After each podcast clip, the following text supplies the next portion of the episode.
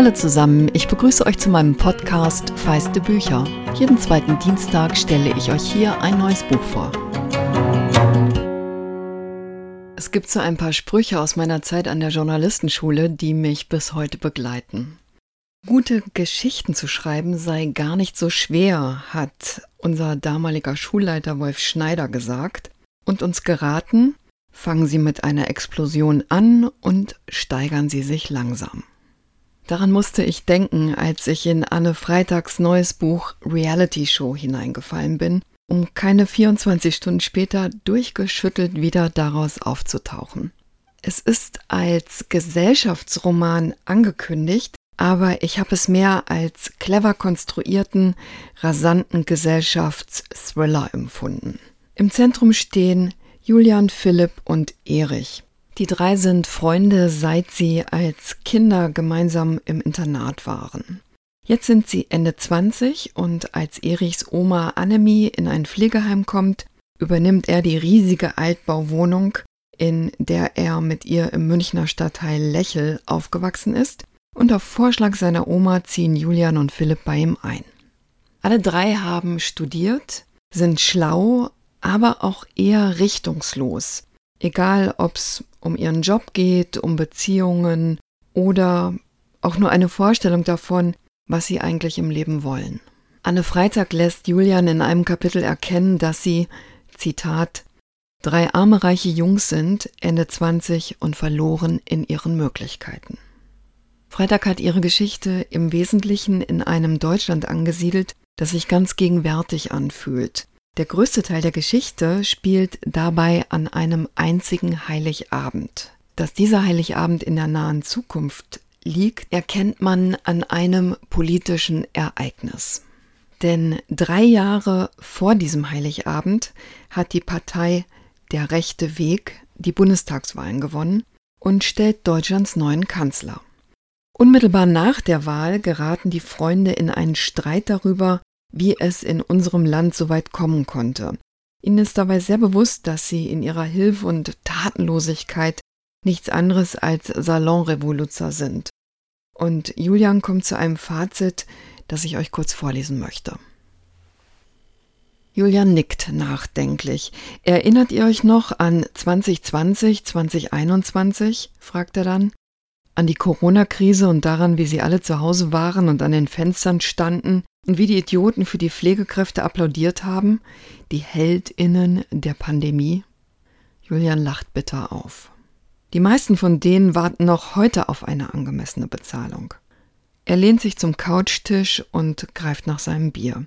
Ich sag euch, die soziale Ungerechtigkeit ist das Problem. Das eine Prozent dem 99 Prozent gehören.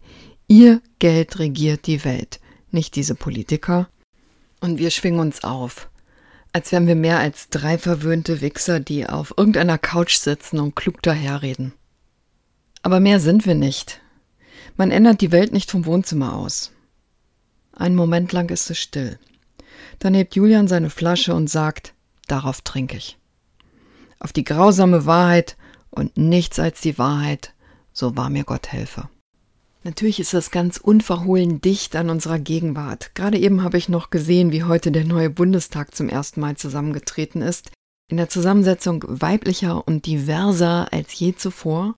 Und schon die erste Rede der neuen Bundestagspräsidentin Bärbel Bass schien alle darauf einzuschwören, was für große Aufgaben warten.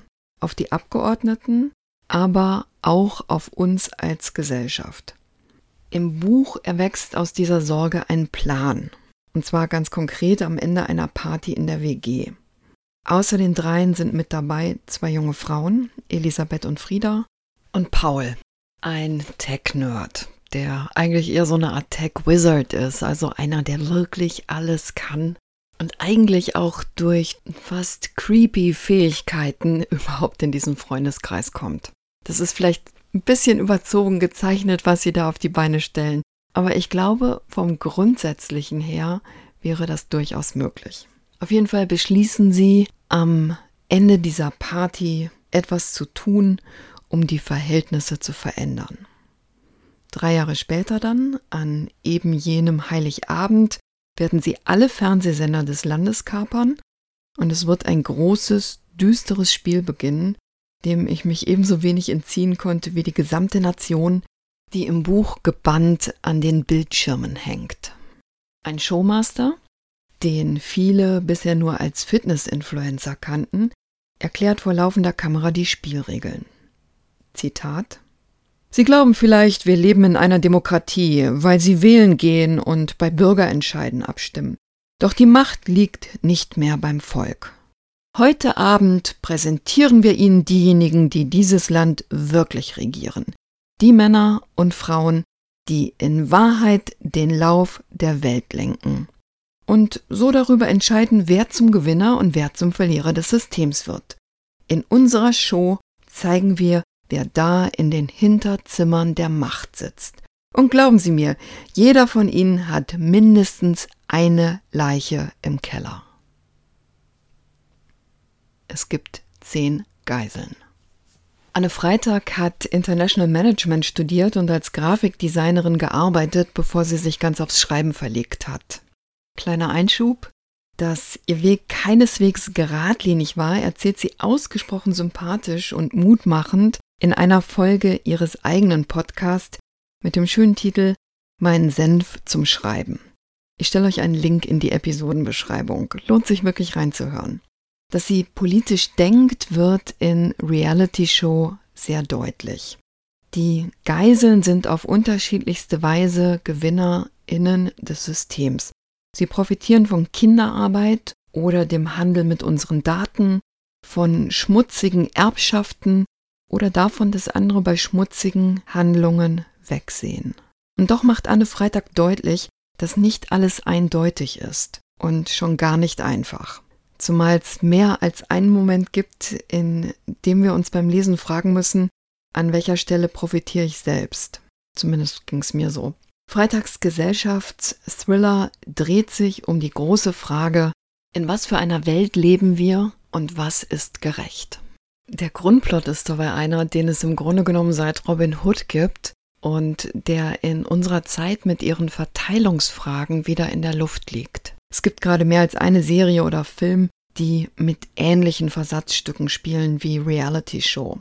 Anne Freitag reiht sich da souverän ein, wie ich finde, erzeugt mit gut gesetzten Vor- und Rückblenden einen Sog und am Anfang kann es verwirrend erscheinen. Ich würde sagen, lasst euch einfach drauf ein und würde behaupten, es ist unmöglich, sofort durchzusteigen, zumal es Decknamen gibt, und ich glaube, es geht uns da als Lesenden ganz ähnlich wie den Leuten im Buch. Sowohl den einen, die nur schrittweise ihren Plan entwickeln, und den anderen, die sich als Geiseln darin wiederfinden. Also das ist kein Buch, um das fünf Seitenweise abends vorm Einschlafen zu lesen, sondern eher eins, um am Wochenende dran zu bleiben. Ganz lässig lässt Freitag ihre ProtagonistInnen dabei auch auf die spanische Serie Haus des Geldes verweisen an anderen Stellen habe ich an die belgische Serie The Krag gedacht, die bei uns unter dem Titel The Bank Hacker in der Mediathek steht. Und weil ich zugeben muss, auch ich hätte vermutlich an diesem Heiligabend nicht nicht einschalten können bei der Reality Show, kam mir noch eine bitterböse Mediensatire aus dem Jahr 1976 in den Sinn. Der Film The Network. In diesem Film treibt ein vom Jobverlust bedrohter Nachrichtensprecher die Einschaltquoten in die Höhe, indem er ankündigt, sich in seiner letzten Sendung vor laufender Kamera das Leben zu nehmen. Und auf eine perverse Art wird diese Show zu einem Erfolg, denn niemand will es verpassen und alle schalten ein. Denn mal ehrlich, wollen wir nicht alle eine gute Show? Die bietet Anne Freitag mit Reality Show definitiv.